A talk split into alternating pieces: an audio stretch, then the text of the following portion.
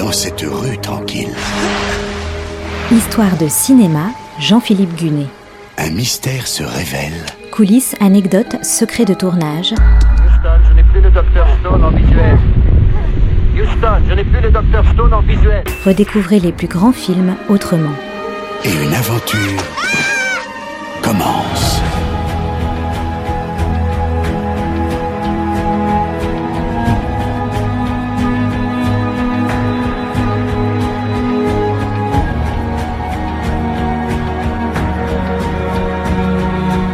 La semaine dernière, je vous avais raconté la jeunesse de l'acteur anglais Christopher Lee, ses missions secrètes pendant la Seconde Guerre mondiale, où il était officier de renseignement pour la Royal Air Force, et enfin ses débuts laborieux au cinéma. S'il tourne son premier film dès 1948, il ne trouve ensuite que des petits rôles pendant 10 ans, mais au moins il se forge une réputation solide d'acteur de second rôle.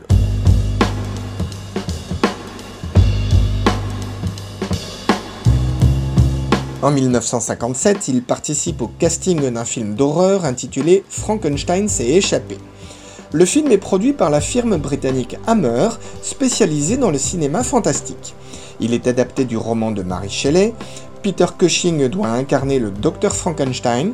Lui et Christopher Lee se connaissent depuis 1948.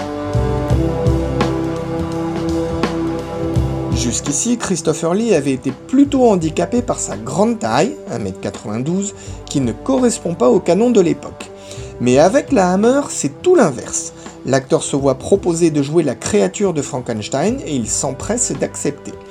Réalisé par Terence Fisher, le film est un gros succès public en Grande-Bretagne, mais Christopher Lee joue sous un maquillage épais, son visage n'est donc pas encore très connu. L'année suivante, en 1958, la Hammer met en chantier Le cauchemar de Dracula, à nouveau réalisé par Terence Fisher. Le célèbre vampire créé par Bram Stoker a déjà été incarné par Max Schreck et Bela Lugosi.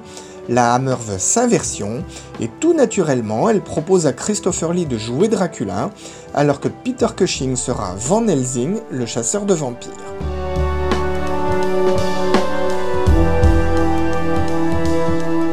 Cauchemar de Dracula sort donc en 1958, le succès est énorme, il dépasse les frontières de la Grande-Bretagne.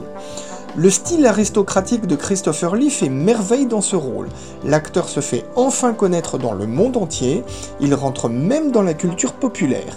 Et aujourd'hui encore, il n'est plus possible de le dissocier du personnage de Dracula.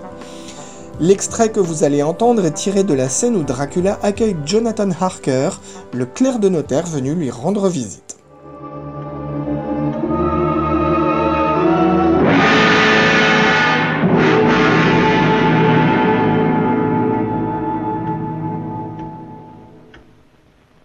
Mr. Harker, I'm glad that you've arrived safely. Count Dracula. I am Dracula, and I welcome you to my house. I must apologize for not being here to greet you personally, but I trust that you have found everything you needed. Thank you, sir. It was most thoughtful. It was the least that I could do after such a journey. Yes, it is a long journey. And tiring for you, no doubt. Permit me to show you to your room. Thank you, sir.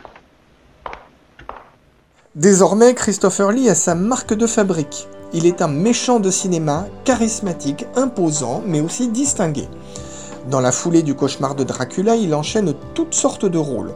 Vous me direz qu'il doit forcément rejouer Dracula, et oui, évidemment, la Hammer ne peut pas laisser passer un tel filon, elle produit six autres films avec le célèbre vampire, Christopher Lee n'est pas emballé par les scénarios, traîne les pieds pour signer, mais tous ces films sont des succès commerciaux.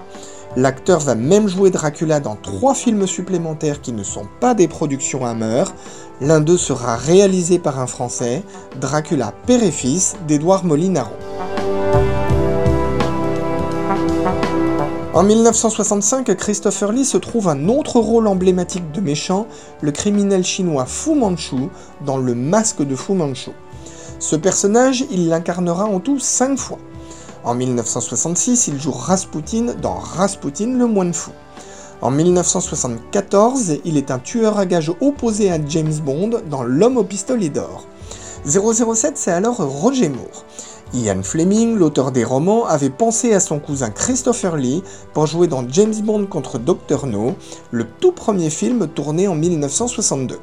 Et finalement, Lee aura attendu le 9e, 12 ans plus tard.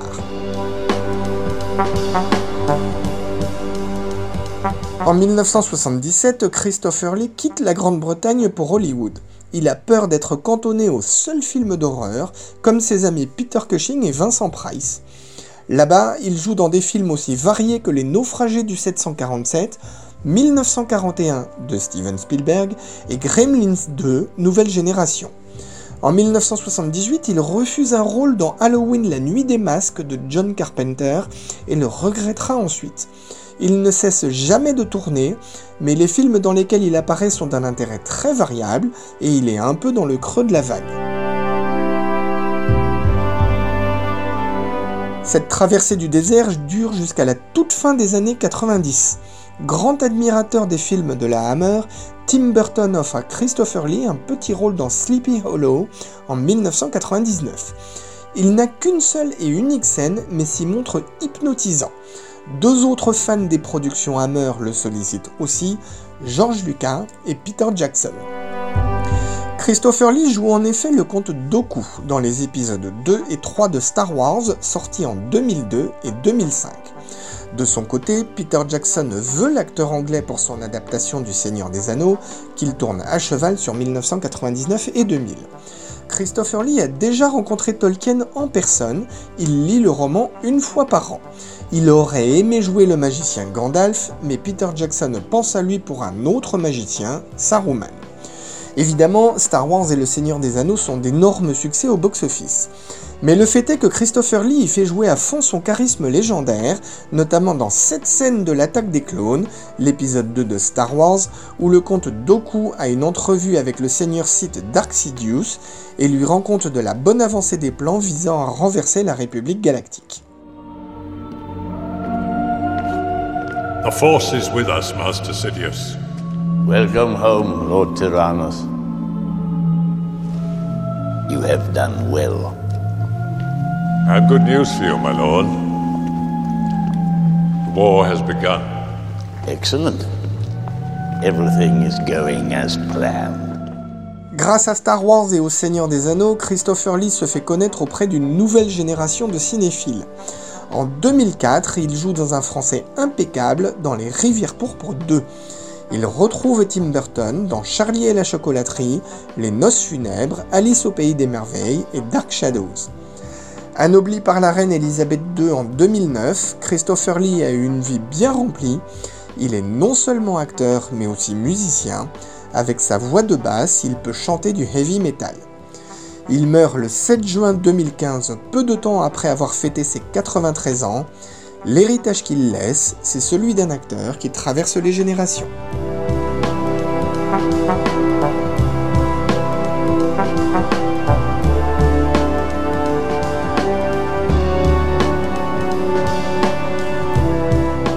C'était Histoire de cinéma avec Jean-Philippe Gunet, à retrouver chaque semaine et en podcast sur notre site internet artdistrict-radio.com.